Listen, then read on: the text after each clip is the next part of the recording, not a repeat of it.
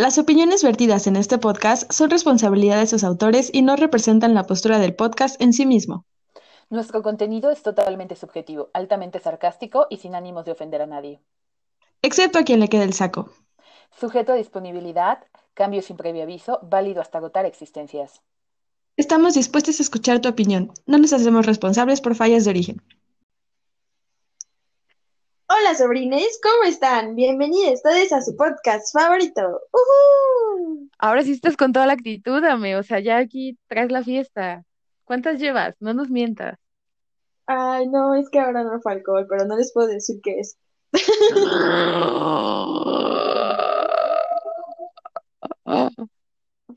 Les puedo decir que es algo legal. Eso sí, les puedo decir. ¡Bú! Ay, sí. Y mientras tanto, yo soy una tía con un tecito. Porque yo traigo la pila y tú andas tratando de calmarte seguramente. Sí. Este, pero bueno, les dejamos, sobrines, con su podcast favorito.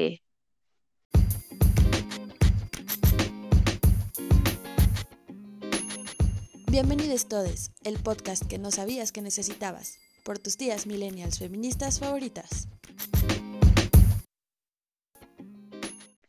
Bueno, sobrines. A propósito Pues- de las últimas noticias, Ay, mm, sí. pues resulta que nuestra querida jefa de gobierno nos está amenazando con que vamos a volver a semáforo rojo. Pues es que no es solo la jefa de gobierno, ¿no? O sea, Bueno, de hecho, los contagios han subido. Y de- ya subió el primero, creo que fue Chihuahua, ¿no? El que el primero en volver a subir. Eh, sí, y estaban en alerta Coahuila, Nuevo León y no recuerdo cuál otro, pero sí. porque hubo un repunte en los casos de contagios. Eh, si no tienen a qué salir, de una vez les pido, por favor, no salgan.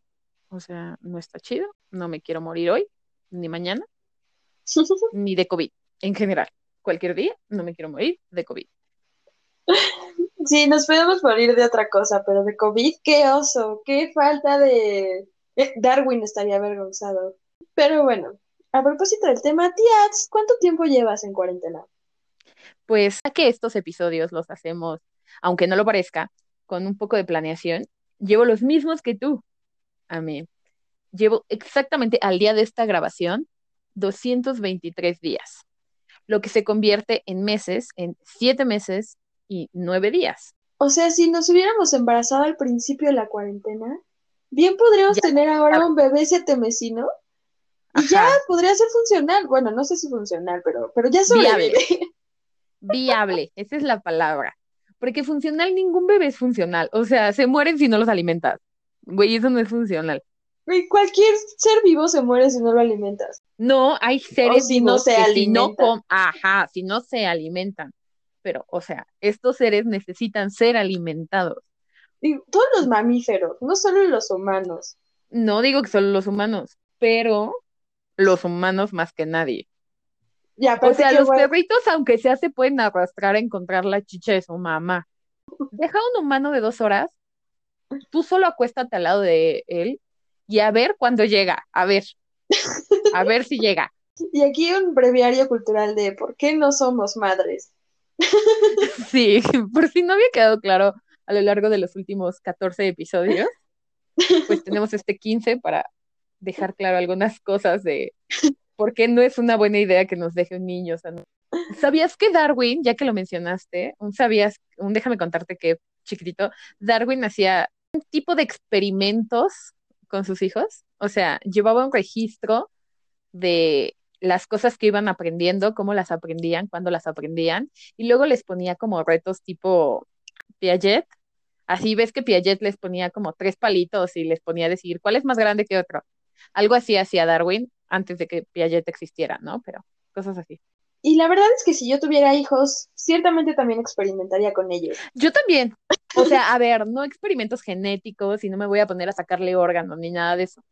Solo voy a ver qué tan rápido aprende, qué reflejos pierde primero. Experimentos sociales. Bueno, no sé si sociales, pero al fin y al cabo experimentos que no atenten contra su vida. Ni integridad. ¿Alguna vez viste The Big Bang Theory? algunos capítulos. Leonard, que es uno de los protagonistas, su mamá es psiquiatra y toda la niñez de Leonard fueron una serie de experimentos de, parte de su madre sobre el crecimiento y así. Y luego los publica y hace libros incluso y así, ¿no? Entonces, y es un chiste como frecuente durante todas las temporadas. Ay, espero no dejar tan traumado a mis hijos.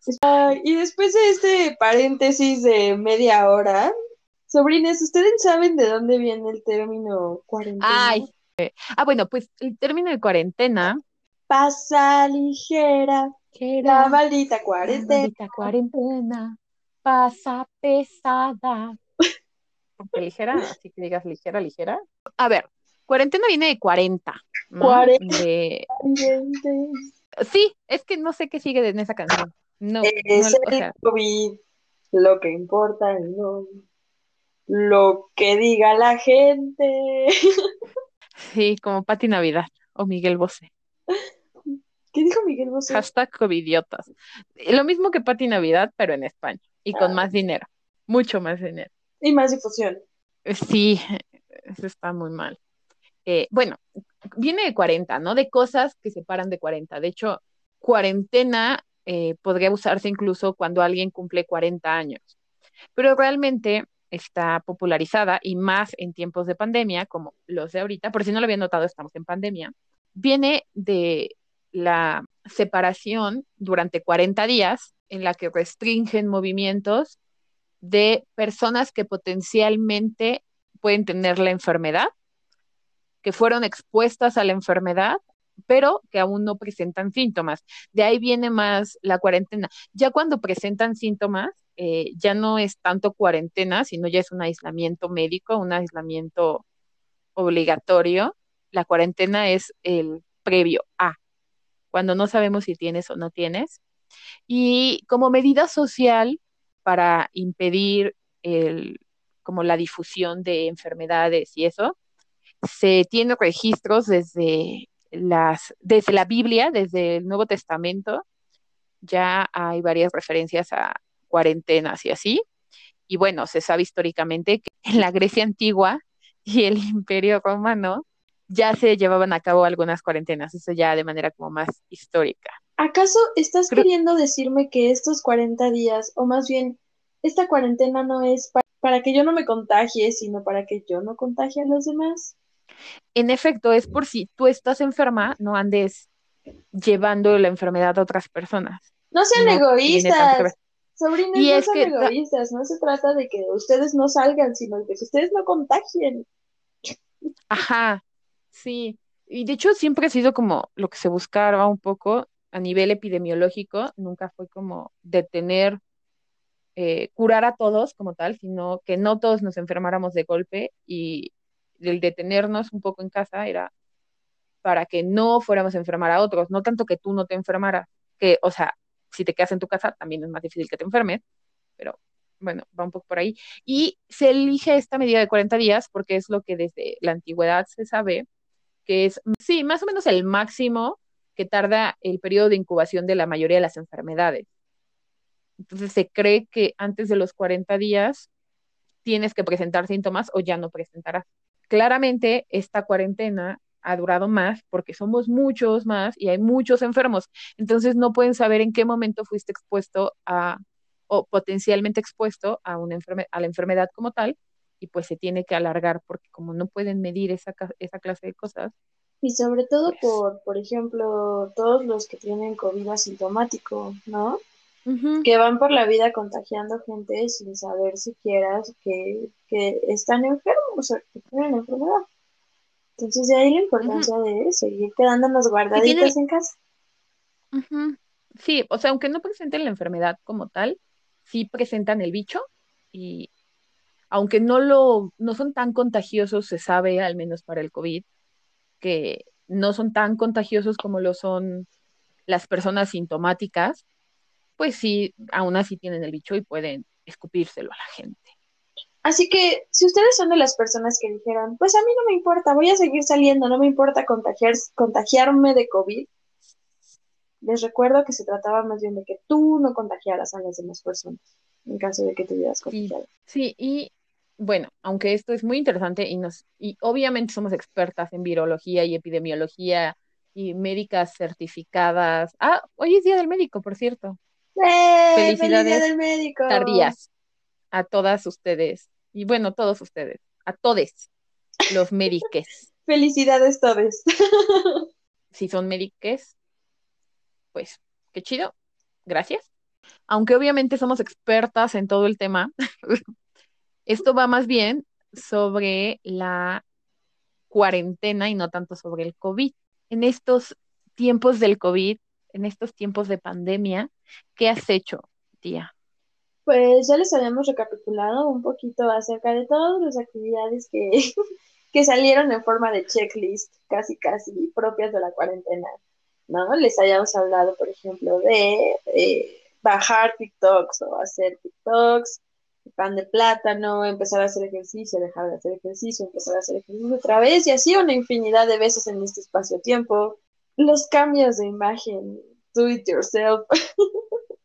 Sí, ya, ya les contamos acerca de esta bonita secta que empecé yo y al que gracias a Dios, en el que creo mucho, este, se unieron la mayoría de nuestras amigas, incluyendo a Ame, de El Fleco. Fuimos, fuimos flecolivers por un rato. Sí, de hecho, a esta Mali, que estuvo con nosotras en el episodio anterior, eh, ella es una de las integrantes de la secta Fleco. Ya tampoco se le nota el fleco porque pues eso pasó hace un buen rato, pero sí, también era parte de, nuestra bella secta. Hace como 200 días. Bueno, punto unos 150. Unos 180. Va, unos 180, sí, más o menos. Unos Ah, pues justamente cuando pasaron los 40 de cuarentena. más o menos, ajá. ¿Y tú hiciste todas estas checklists? O sea, ¿ya, ¿ya cumpliste con todas? Pues el pan de plátano no, porque yo una vez intenté hacer pan de plátano fuera de cuarentena y la verdad es que fue un fracaso rotundo. Es de las pocas pero cosas. fácil. Ya sé, pero es de las pocas cosas en postres que no me han salido, o sea, me salió duro, sabía raro, ni siquiera lo volví a intentar. Pero pues sí he hecho. Luego te paso mi receta, es una y no es muy dulce. Es tan bueno que mi mamá que odia el pan de plátano se come mi pan de plátano. Lo que he hecho fue pan de elote recientemente, justamente porque tenía un chingo de maíz, entonces hice pan de elote e hice pan de pan de esquites. Mm. con su pasotito ahí. También puede ser salado, ¿ok? Bueno, hice esquites. Y, ya, en general. Ah, yo sí todo, todo. Es más, yo no me conformé con solo cortarme el fleco, yo me lo pinté, me rapé me corté, bueno, no me rapé sola. Pedí ayuda porque yo me, yo ajá, yo desde hace varios años me rapo la parte de atrás de mi cabeza, la mitad de abajo, vamos. Entonces, en esa parte me ayudan y obligué a mi hermana y a mi mamá a cortarme el cabello. Bueno, no las obligué, les dije, o me ayudan o me lo corto yo sola y como quede. Y pues mi mamá dijo, pues peor que como te va a quedar a ti sola, no va a quedar, entonces se lanzó y me cortó el cabello pero ya, todo, yo todo. O sea, en los checklists que salieron al inicio de cuarentena, no había hecho todos en aquel momento, pero ya acabé, o sea. Ya esto deberíamos haber reinventado esa, ese checklist de cuarentena. Pero bueno, una de las cosas de las que no habíamos hablado y que evidentemente se afectaron muchísimo fueron todos los ánimos que hemos tenido a lo largo de esta cuarentena. Y es que se habla mucho de el mood cuarentena, pero creo que no es un solo mood, o sea, no hay solo un estado de ánimo para la cuarentena. Creo que realmente los moods de cuarentena son muchos, ¿no? Entonces, pues en ese aspecto, creo que vale la pena hablar un poquito separándolos y recordarles a, a todos ustedes que todos, todo el ánimo que tengan, cualquiera que sea este, incluso si no lo mencionamos, es súper válido porque cada persona lidia con el encierro de maneras diferentes, ¿no? Y porque obviamente no estás encerrado en las mismas condiciones que el resto de las personas. Además de que no es lo mismo estar en tu casa todo el tiempo porque así te gusta vivir a tener que estar encerrado en tu casa todo el tiempo. O sea, aún así hay muchas actividades que se restringieron, ¿no? Entonces, por ejemplo, creo que de lo que más exacerbado se vio fue la ansiedad. O sea, muchísimas personas que antes no habían sentido ansiedad comenzaron a sentirla Y esto se disparó por un montón de cosas, ¿no? O sea, de entrada, pues, o sea, no sabíamos al principio qué era este bicho y cómo nos iba a afectar, ¿no? Y entonces no tenemos control sobre la situación para absolutamente nada. Sea, si acaso puedes llegar a prevenir el contagio y prevenir su propagación, pero al final del día no lo puedes controlar y no sabemos qué va a pasar. Entonces, toda esta incertidumbre definitivamente ha mermado muchísimo en la ansiedad de muchísima gente. O sea, gente que ya tenía ansiedad de repente empeoró, ese ha sido uno de mis casos de repente, o gente que, que nunca había sentido ansiedad, de repente empezó a sentirla porque, o sea, si por ejemplo eres una persona que acostumbraba todo el tiempo salir y hacer un montón de actividades, pues de repente que te obliguen a estar encerradita, pues está cabrón. O, o por ejemplo, eh, yo en mi caso tengo ansiedad generalizada, diagnóstico y toda la cosa. Eh, de manual. Eh, pero a mí la, la, enfermedad como tal no me genera tanta ansiedad, o sea, ya está aquí, ¿no? Pero las circunstancias que rodean a la enfermedad sí es algo que me genera mucha ansiedad y que me está detonando cosas que me complican más la vida, o sea, el tener estas rutinas de limpieza me generan ansiedad de cierta forma. No el hacerlas, sino cuando no las hacen bien o cómo hacerlas y demás. Con todo y que no me da tanto miedo enfermarme, sino como la rutina en sí. Yo sé que si ustedes no tienen ansiedad, mm, tal vez digan, estás loca, pero bueno, para mí esa clase de cosas son un detonante. El pasar todo el tiempo con mi familia, a pesar de que les amo y les quiero todo el, un montón, pues no es lo mismo vernos de vez en cuando y platicar como chido que estar 24/7 sin poder salirte a ningún lado, ¿no? Claro, y es que además esto pues aumentó definitivamente la irritabilidad en muchas personas y entonces si antes no me enojaba tanto, pues ahora como mi dinámica está completamente diferente y no puedo controlar absolutamente nada, pues es mucho más probable que me enoje y que explote con mayor facilidad, ¿no? Sobre todo porque, por ejemplo, pues hay personas, como bien dices, que su ambiente familiar o la, el ambiente de las personas con, el, con quienes viven no es el mejor, ¿no? Y de repente tener que estar encerrada con esa persona, como por ejemplo en el caso de las mujeres que se tuvieron que encerrar con sus violentadores, o las infancias que también se tuvieron que quedar encerradas con sus violentadores. Entonces, pues sí, es una situación que definitivamente debemos considerar. Y como siempre aparece la prima favorita, la prima hermana de la ansiedad, nuestra nada querida pero siempre presente depresión. Sí, y que casi siempre cuando llega una, llega acompañada de la otra, ¿no? Una llega de avanzada, la que ustedes quieran. A preparar el terreno. Y un pequeño tiempo después llega la otra, ¿no? A decir, ¿qué hubo? ¿Qué hubo? Ya llegué acá. Al quite. llega al quite. Exactamente. Entonces, por ejemplo, las personas que se han quedado sin empleo o que se contagiaron o que vieron... Que han perdido algún familiar o persona querida. Exactamente. Eh, pues definitivamente atraviesan por procesos de duelo que son diferentes a cuando, por ejemplo, alguien fallece y pues tienes la opción de, salir, distraerte, hacer otro, otro tipo de actividades y ahorita no. Y además creo que hay en general un sentimiento de desesperanza, ¿no? Sobre todo después de tanto tiempo de encierro, de repente si dices, no, pues es que, o sea, no se le ve fin a esto y de repente como que ya no tienes ganas de hacer nada y solo quieres estar durmiendo y estar comiendo.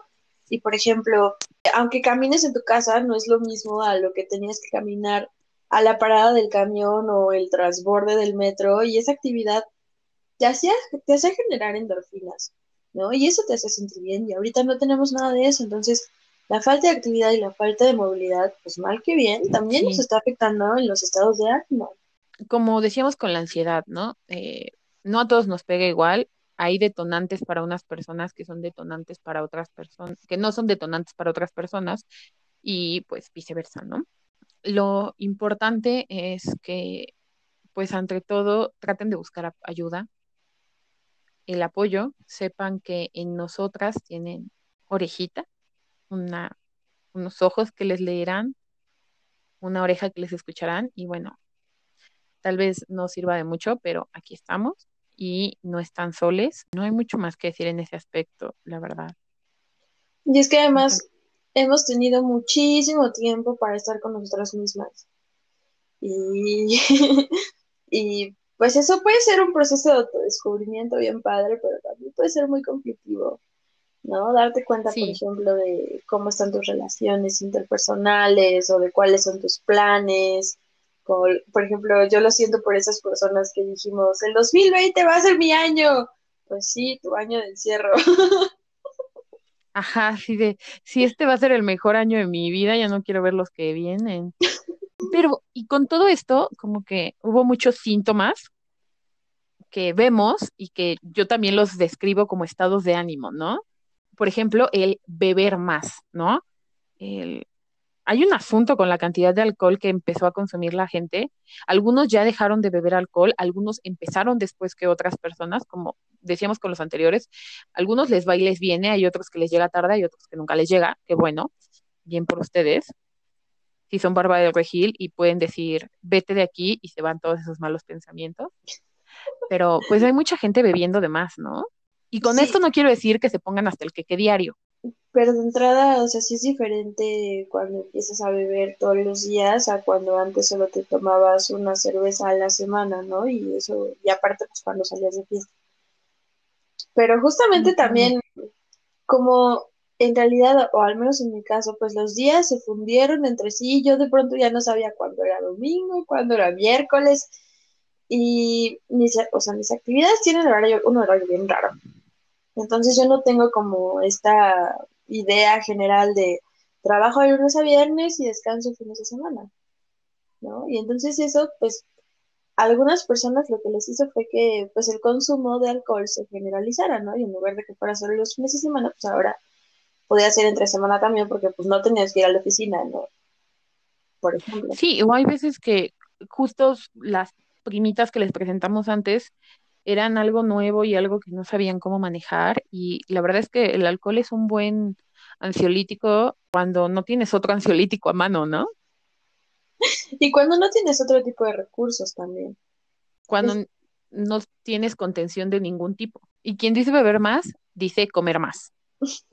O menos también, ¿no? A lo mejor. Que creo que lo general no ha sido comer menos, sino comer más. Sí porque, por ejemplo, pues tengo la oficina y a dos metros tengo el refrigerador. Y no puedo hacer otra cosa. Ajá. Y además hay que mencionar que pues, uno de los síntomas, por ejemplo, de ansiedad o depresión es justamente empezar a comer más, ¿no? ¿Por qué? Pues porque me das hasta cierto punto tranquilidad y si a eso le sumamos que lo tenemos al alcance, pues obviamente va a ser mucho más fácil, ¿no? Y bueno, otra alteración cañona, aún peor que cualquiera de esas, es el sueño. O sea, yo creo que hay gente que no ha bebido más y que no ha comido más o menos, pero que sí su sueño, o sea, ya no hablemos de que duermen más o menos, a lo mejor duermes ocho horas, pero a lo mejor esas ocho horas, por ejemplo, yo, ya no son, tampoco es que antes eran mucho, ¿no? Pero ya no son de 10 a 6, ¿no? De 10 de la mañana a 6 de la mañana, no, de 10 de la noche a 6 de la mañana, ¿no? O sea, ya son de 4 de la mañana a mediodía. 10 de la mañana, a mediodía, ajá. Por ahí va más mi asunto. Y mal que bien, aunque estés durmiendo la misma cantidad de horas, sí es diferente que te duermas a las 10 a que te duermas a las 4 de la mañana. O sea, tu cuerpo, o al menos en mi caso, mi cuerpo lo resiente, ¿no? Y pues sí, ha habido personas que han dormido más, otras que han dormido menos. Eh, yo supe muchísimos casos que decían, es que no me da sueño. Pues no, porque tu cuerpo no está gastando la misma energía que gastaba cuando salías a trabajar, porque pues la demanda ahora es diferente y pues ya no llegas, llegas como con mucha pila y con el, la cabeza toda agitada a tu cama, y pues obviamente te va a costar más trabajo dormir. Y otra de las cosas de las que se ha hablado mucho en esta cuarentena ha sido de la productividad. Yo me acuerdo que al principio salían, llegaba en una imagen de, si no sales de esta cuarentena aprendiendo una nueva habilidad o aprendiendo un nuevo idioma o leyendo 10.000 libros, es porque no supiste administrar tu tiempo. Es como de, güey, se está acabando el puto mundo. Me muriendo! sí, perdóname por no, por no estar en todo mientras, mientras el mundo se acaba. Perdóname por no vibrar alto en medio de una pandemia. Ajá. O la gente que, por ejemplo, Bárbara del Regil, suena chistoso para mí, en cierto modo, pero si lo piensas realmente, llega, lleva a ese punto la positividad que es enferma, ¿no? Y sí, ok, hay gente que se volcó a, a ser hiperproductiva, que no necesariamente es bueno, porque ¿qué te está llevando a hacer eso, no?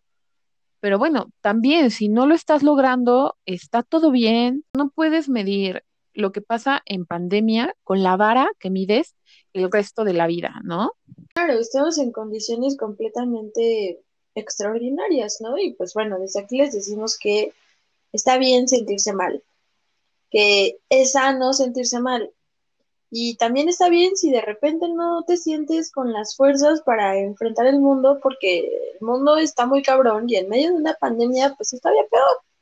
Y siguiendo, pero a temas como más agradables, la vida nos ha parado y pues sobre todo los mexicanos que somos hiperfiesteros, no íbamos a dejar de festejar, ¿no?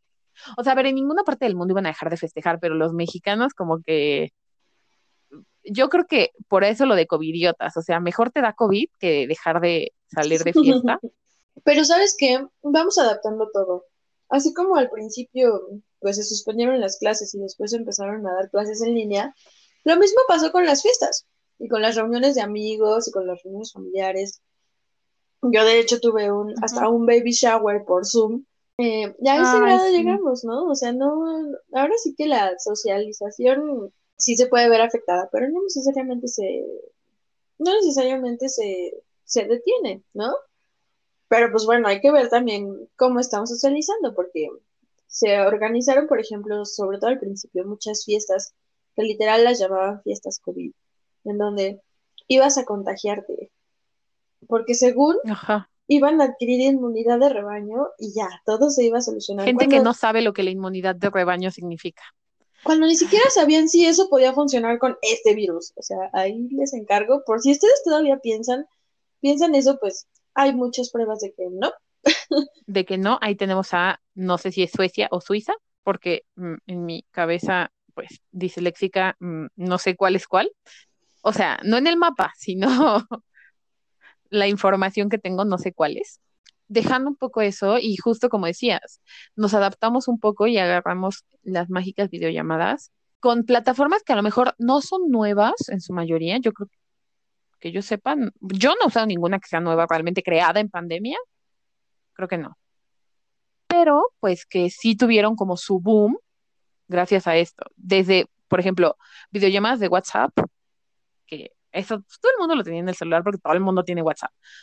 Pero bueno, Igual antes yo, al menos yo y la mayoría de las personas que conozco, eh, lo usaban más en la parte de mensajería que la parte de llamadas o videollamadas.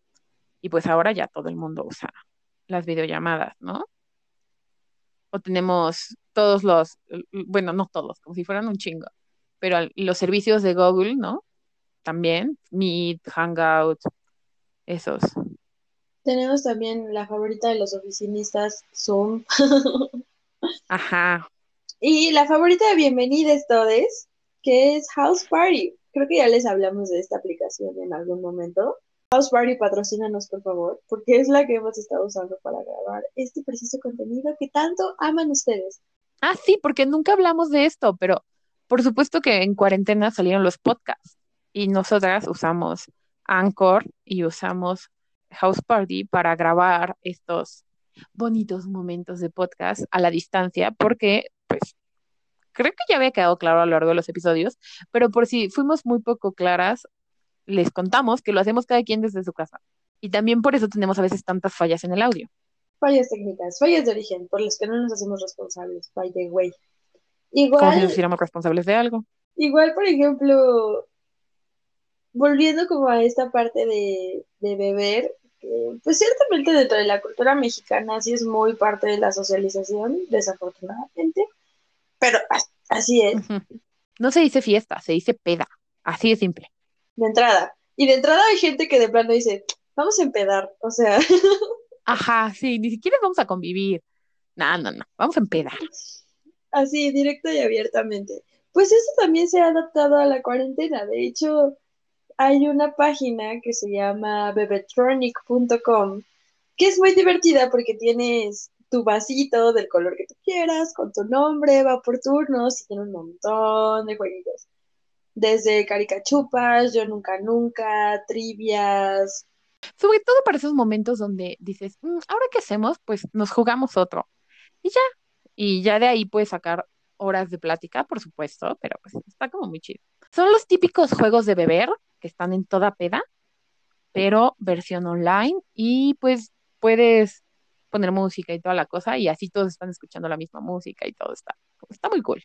Así que por si no la conocían y tienen ganas de darle un pequeño giro a sus reuniones virtuales, pues también tenemos esta opción.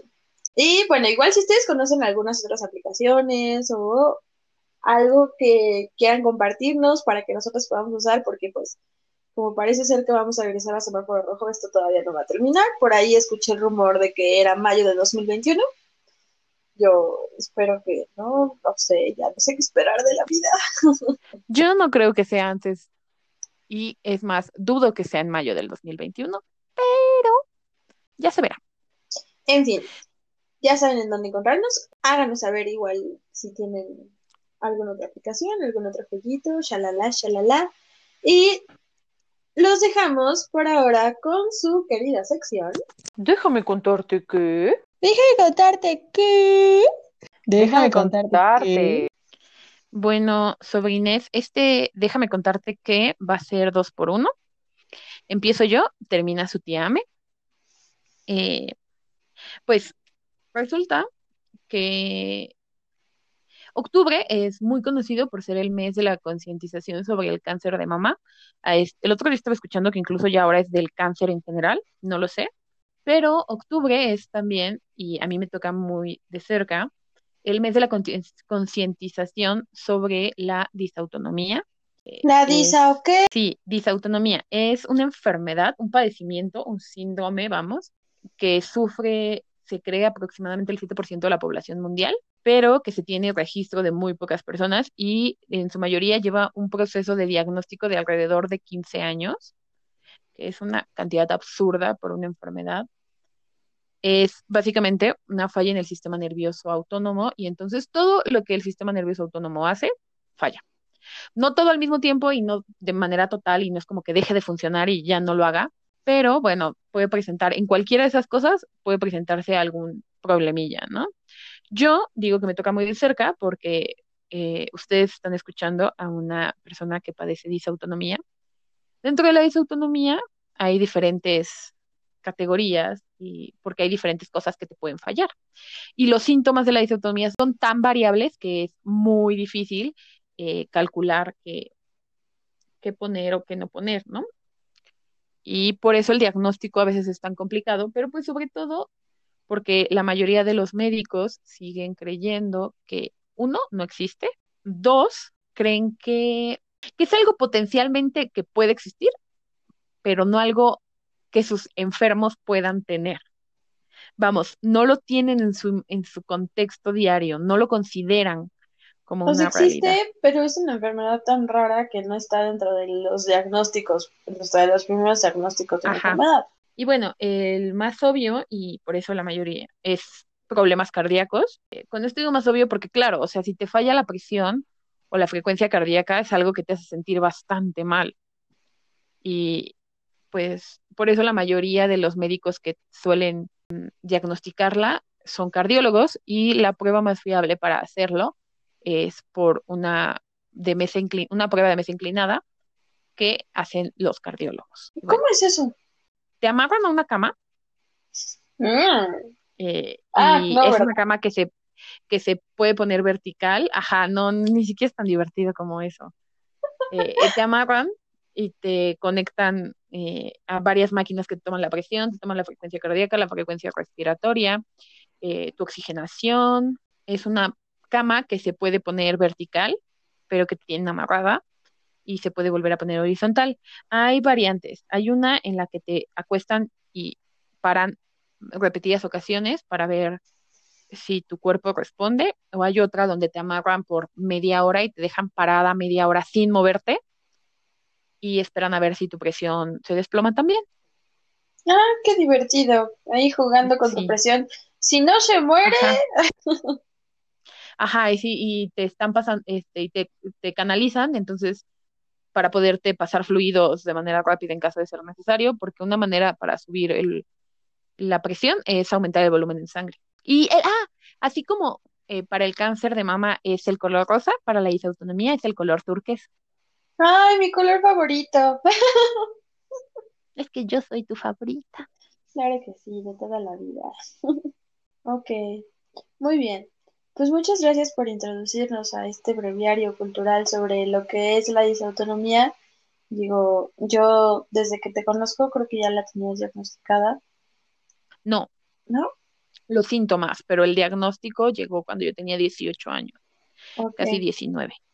Bueno, sí, me ha tocado ver a su tía en medio de los síntomas y sí es muy confuso, sobre todo porque nunca sabes cómo va a reaccionar su cuerpo ante cualquier cosa. Ajá.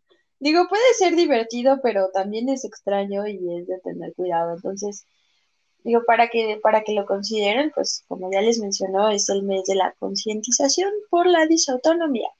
Y en nuestro otro, déjame contarte que, pues déjame contarles que eh, se salió una iniciativa en el Senado de la República que pretendía eliminar el IVA sobre productos de higiene febrina, productos para la menstruación. Y toda la campaña salió bajo el hashtag menstruación digna. Entonces, este, ¿qué pasó con esto de menstruación digna? Bueno, punto número uno, ¿para qué? ¿No? Aquí les van algunas cifras. En condiciones normales, una mujer puede gastar entre 425 y 1.200 pesos anuales de artículos de higiene Digo, a simple vista pudiera no parecer tanto. Sin embargo, hay que mencionar que este gasto puede representar hasta el 8% del ingreso total mensual de una familia en situación de pobreza. Es un chingo. Y a esto, pues hay que sumar y considerar pues todas las condiciones de vulnerabilidad ¿no? Como por ejemplo las mujeres que viven en la calle, que, o sea, difícilmente pueden tener artículos de, esta, que es en realidad una primera necesidad, y eh, que, por ejemplo, no, no tienen un espacio para usar la copa menstrual porque no tienen en dónde lavarla o dónde esterilizarla, o que, por ejemplo, no pueden usar compresas tampoco porque, pues igual, no tienen dónde lavarlas. Entonces, parte del contexto también es que pues no se nos debería cobrar un impuesto por algo que no, ni siquiera podemos evitar y que es parte de nuestra naturaleza y de nuestra vida como mujeres, ¿no? Que es la menstruación. Entonces es como si tuviera que pagar un impuesto por poder respirar, ¿no? Casi, casi, digo, yéndome a un extremo. Mm, desafortunadamente, esta iniciativa fue rechazada por Morena. bajo los argumentos de que, pues es que el país no está en condiciones, ¿verdad? De que las mujeres no paguen IVA porque, pues si, si dejan de pagar IVA por sus productos menstruales, el pobre país se va a ir a la quiebra. Claro, porque es que la economía de México eh, solo depende de los productos de higiene femenina y eh, importa más ese pequeño sector que realmente a la economía mexicana es muy, muy importante que la gente, las mujeres o la gente con vulva que vive con ello, ¿no? También la otra parte que sí, o sea, el otro argumento que sí me resulta un poco más eh, para análisis es el que decían, pues que sean las empresas las que paguen, ¿no? Los impuestos de las mujeres. Pero sabemos que esto no va a pasar. Entonces, básicamente se desechó la propuesta, pero bueno, justamente se trata de entender bajo qué contexto se hizo esta propuesta. Porque, por ejemplo, nunca faltan los típicos hombres que dicen que, ay, es que las mujeres, sobre todo, quieren tener privilegios, no sé qué. Anda circulando un meme de un güey que dijo... Ay, sí, no, no, no. De un güey que dijo que no debería pagar impuestos por sus canciones porque los mea y los caga. Como de, güey, Güey, no, de por sí ves que, no sé si ya le dijeron, pero se le está tachando a los hombres de que no se limpian el culo de por sí. Güey, ya con esto, o sea, él mismo lo acaba de decir, lo acaban de aceptar los mismos hombres. Y esto además nos habla muchísimo de una falta de conciencia de entrada, pues sobre la situación de las mujeres, ¿no? Y otra sobre la situación, una falta de conciencia sobre la menstruación porque todavía se sigue estigmatizando como algo sucio, eh, no hay una plena conciencia acerca de lo que es, y hay, por ejemplo, hombres que todavía creen que las mujeres podemos aguantarnos la menstruación, que somos unas cochinas porque, pues, ¿por qué no nos aguantamos a que vayamos al baño y soltemos la sangre? Ajá. Porque sí, existe este argumento. Entonces, pues es un montón de desinformación también y falta de conciencia, ¿no? Y hay gente que cree que menstruamos porque queremos tener placer en las relaciones sexuales también. ¿Cómo te explico que incluso las mujeres vírgenes, si es que podemos tomar como real un constructo social tan estúpido? Las mujeres que no han eh, tenido ninguna experiencia sexual. Coital, bien, incluso las mujeres menstruan, o sea, lo hacen es, es una ridiculez. Y la verdad es que se me hace una de las mayores estupideces que he oído de la gente. También eh, eh, otra diputada del Congreso local estaba proponiendo que se ofrecieran tampones, toallas, compresas y copas de forma gratuita en los centros de salud, ¿no? Así como, por ejemplo, se ofrecen los condones, ¿no? La diferencia es que, pues, el condón te lo pueden ofrecer y la verdad es que muchas veces ni siquiera lo usan. Y una mujer no decide menstruar o no menstruar. O sea, es algo que pasa. Sí. Entonces también me pareció una propuesta, una propuesta interesante. Pues aquí desde Bienvenidos Todes les decimos que, como espero no les sorprenda, eh, estamos en contra de que se haya negado la opción de menstruación digna, de quitarle el IVA a los productos de higiene femenina esperamos que alguien eh, vuelva a tomar esto y vuelva a ser votado y pues a lo mejor tenga que pasar como con el aborto e irse dando de manera local.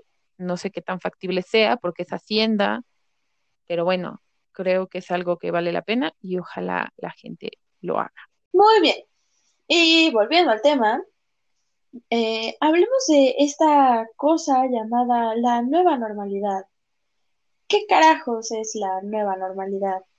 Mm, bueno, de mm. entrada, yo no sé si esta normalidad vaya a ser permanente, pero ya iremos un poco más a ello.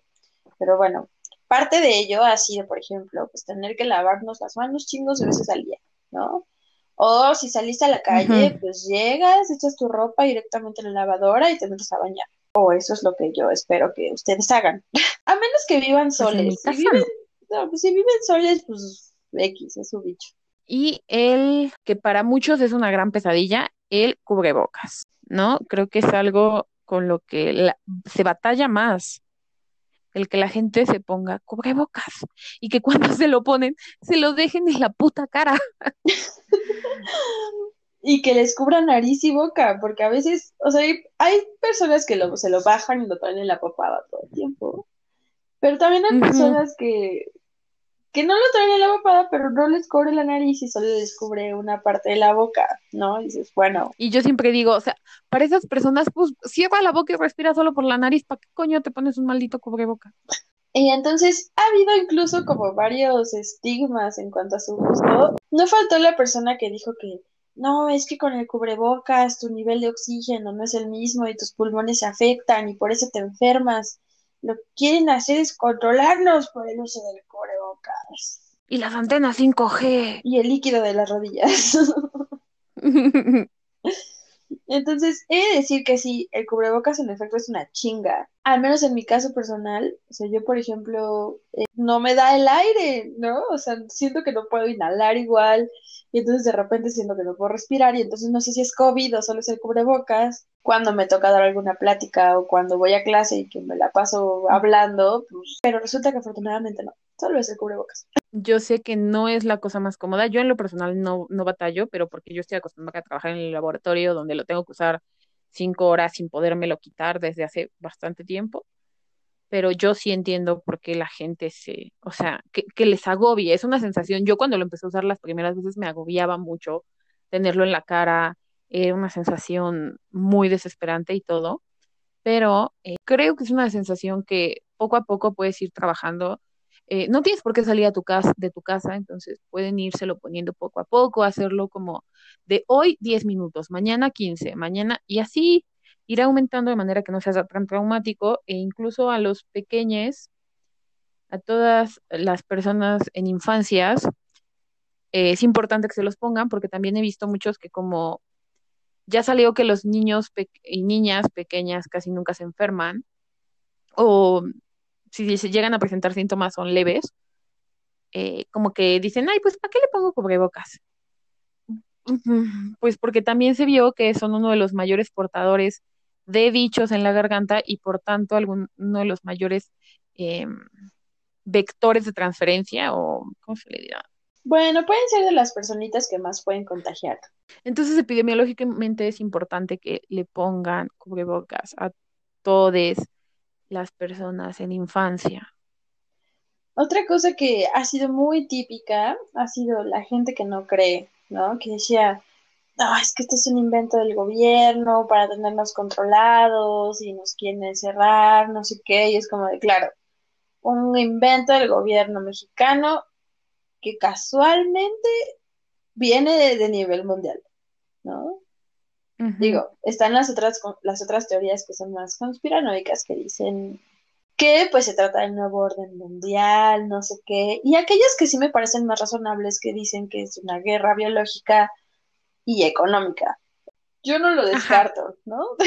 Pero al menos no dicen no te cuides y no dicen no te pongas cubrebocas y no dicen sal a contagiar a todos, esto no es verdad. O sea, porque esa, esa es una teoría muy peligrosa a nivel poblacional. La otra, ya de cada quien queda creerla o no, pero de todas maneras cuídate porque nada te exenta de sufrir un gran episodio de COVID y morir en el intento. Y además de eso, pues con esto nos han venido nuevos hábitos, ¿no? Como por ejemplo, pues yo antes no me lavaba las manos tan seguido y ahora ya antes no lavaba mi ropa tan seguido y ahora sí es como prácticamente si salí, la uso y la tengo que lavar luego, luego, ¿no? O la frecuencia con la que limpiamos las cosas.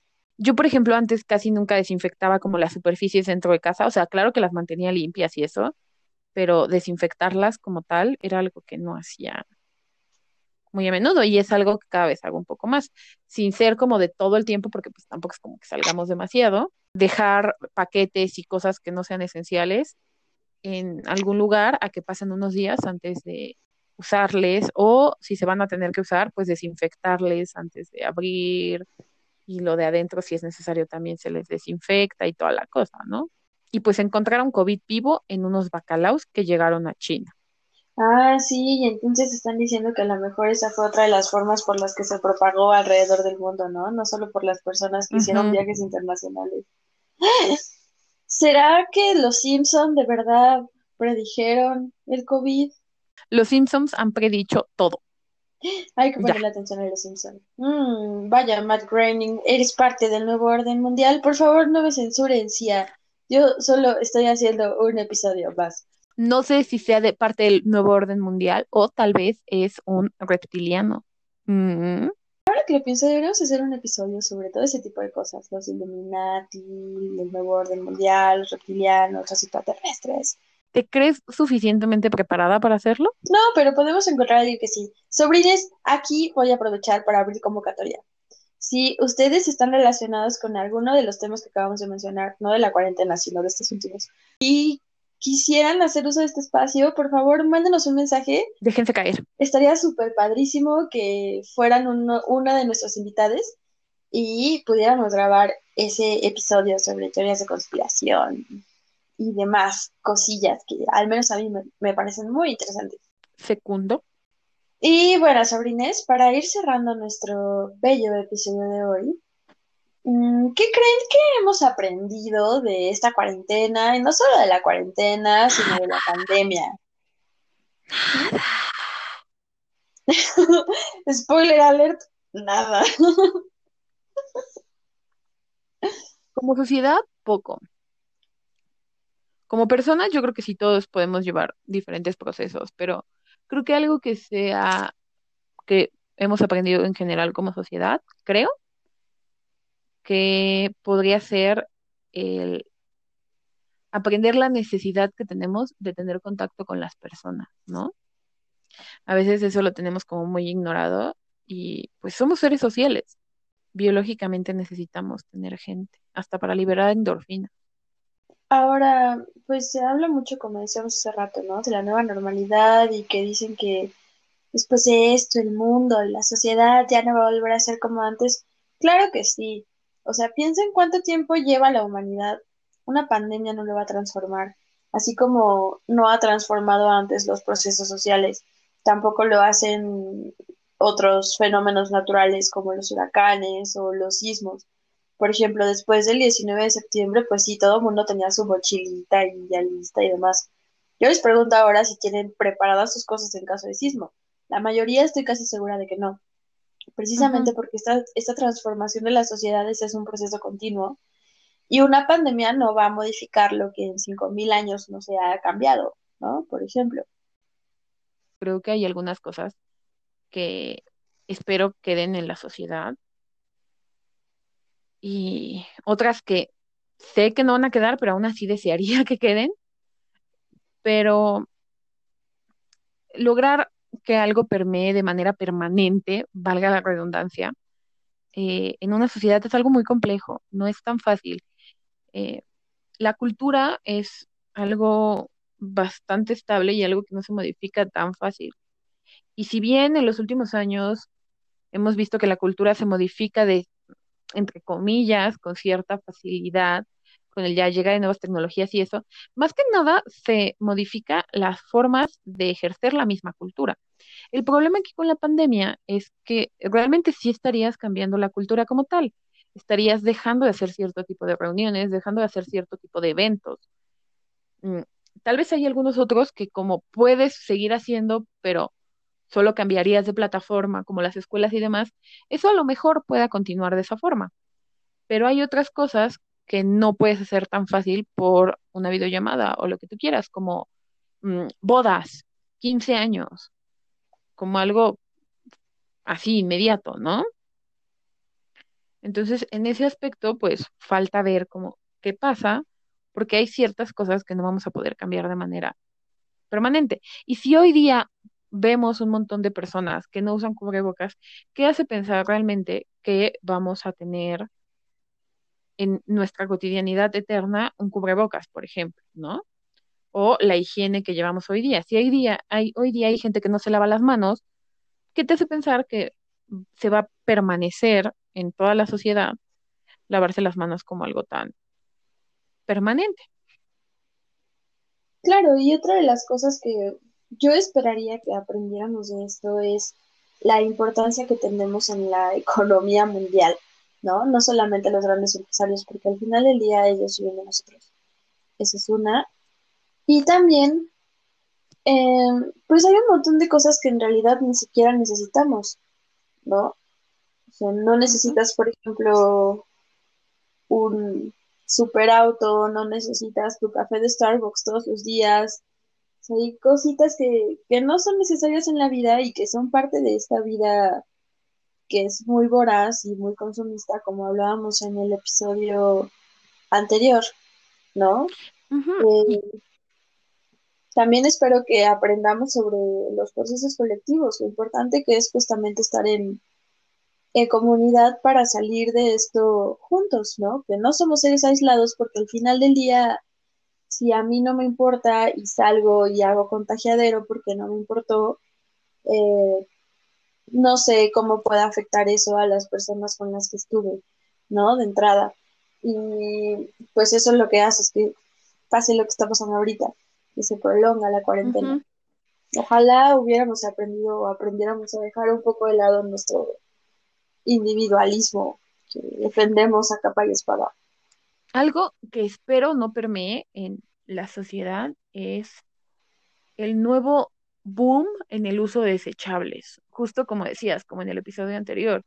Eh, yo sé que Mali nos dio muchas alternativas, pero también sé que para algunas personas no es algo tan factible.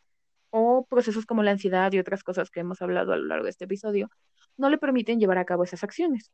Yo lo sé, pero espero que cuando esto termine, eh, la gente que se ha negado a dejar los desechables durante esta pandemia, terminen por dejarlos y las personas que yo lo habían dejado, pues vuelvan a dejarlos al terminar esta pandemia, ¿no? Claro, y dentro de todo eso hay que considerar también que la cuarentena en realidad es un lujo. O sea, quedarnos encerrados para muchas personas fue un lujo porque, por ejemplo, yo afortunadamente no tuve la necesidad de salir a trabajar, ¿no? Pero había muchas personas que decían, si no salgo a trabajar, no como y no come mi familia, ¿no? Entonces, ¿cómo le pides a esas personas que se queden encerradas? Y hay personas que a pesar de salir a trabajar, como en el caso de los comerciantes, sobre todo al principio de la cuarentena, cuando había más gente encerrada, se vieron muy afectados económicamente, ¿no? Y sí salían y hacían este esfuerzo enorme y ponían en riesgo su salud, porque pues al final es un riesgo, eh, y al final del día seguían sin tener los ingresos que tenían pre-pandemia. Es un lujo no solo económico, un poco en referencia a eso que dices, la pandemia es un lujo eh, pues de conocimiento también, porque pues necesitas saber un poquito de cómo se contagia la enfermedad para poder querer quedarte en casa, o al menos saber que tienes que obedecer a ciertas instituciones y a ciertas personas en particular, porque como lo decíamos un poco en burla hace rato, hablar de Pati Navidad o de Miguel Bosé, si realmente no tienes el lujo de acceder a una buena educación y crees que estas personas están más preparadas que Gatel, por ejemplo, eh, y terminas haciéndole caso a ellas en lugar de a Gatel, pues también, pues por eso no para todos, ya no hay solo ser factible, sino ya para todos no es posible, conveniente. conveniente. Ajá. No para todos es conveniente. Sí, sin duda la cuarentena y la pandemia han hecho sobresalir todas las desigualdades, ¿no? Sociales, económicas, en los sistemas de salud también, eh, y no solo a nivel México, sino a nivel mundial o sea, de la capacidad que tiene cada país para eh, sobrellevar a sus contagiados, ¿no? Para sacarlos adelante también. Y también, pues, ¿cómo te encuarentenas si no tienes casa también, por ejemplo, ¿no? Esa es una gran realidad. ¿Dónde te guardas si vives en situación de calle o si vives en una casa con 40 personas, ¿qué haces? ¿No? O sea, aunque sean solo salir a comprar víveres, pues si salen 40 personas al final, pues tu cuarentena no es tan cuarentena. Sí, sería interesante buscar cifras sobre cuánto, o sea, no sé si haya, la verdad no creo, sobre qué porcentaje de la población que vive en la calle se ha contagiado de COVID. No creo que haya suficientes cifras, porque la gente que se educa, que se dedica a eh, a esas personas son de los primeros trabajos que fueron cortados por la reducción de presupuestos. Ay, Dios. Eh, pero sí, es muy egoísta también criticar a todas las personas que no han estado en cuarentena. Digo, nosotras ya lo mencionamos mucho aquí sobre esto de quédate en tu casa, pero pues obviamente es a medida de tus posibilidades, ¿no? O sea, es lo que esté dentro de tus posibilidades para para cuidarte y para cuidarnos y para cuidar a las personas en tu familia, ¿no? Por ejemplo. Eh, y siempre, pues creo que sí sería interesante, o más bien sería conveniente hacer este proceso de reflexión antes de criticar a quien no ha guardado cuarentena o incluso a las personas que no creen en el, en el virus, ¿de dónde viene todo esto? ¿No? Porque no, no sale de la nada. Entonces es también creo que un ejercicio necesario volver a ver los factores que, que, llevan, que nos llevan a esas situaciones, ¿no? Hay que ser un poquito más empáticos, eso es algo de lo que, de los cambios que quiero que se queden, creo que la empatía un poquito ha subido, aunque la intolerancia también, pero intentemos quedarnos con la parte empática y pensemos en las realidades de las otras personas, como lo hemos dicho a lo largo, creo que si no todos, casi todos los episodios, todo depende del contexto. Eh, mi contexto no es el mismo que el resto de las personas. Tengo privilegios que muchas personas no tienen. Y desde mi privilegio puedo decirles, si no tienen a qué salir, no salgan. Eh, si pueden quedarse en casa, quédense. Yo sé que para todos no es una cosa así como tan sencilla como lo fue para mí. Sobrines, dejen sus comentarios, ideas o lo que sea, ya saben, por nuestras hermosas redes sociales. Sí, nos gustaría que nos contaran, pues ya les dijimos, ¿no? Esto de las aplicaciones que han utilizado para divertirse y también sobre todo que nos digan cómo se han sentido y cómo les ha caído esta cuarentena y este encierro, porque hablar de sus emociones es muy importante y si sienten que no tienen un espacio donde hacerlo, pues les dejamos este espacio donde ya saben, son bienvenidos todos. Y para eso, pues les dejamos nuestro Facebook, en donde nos encuentran como Bienvenidos Todes.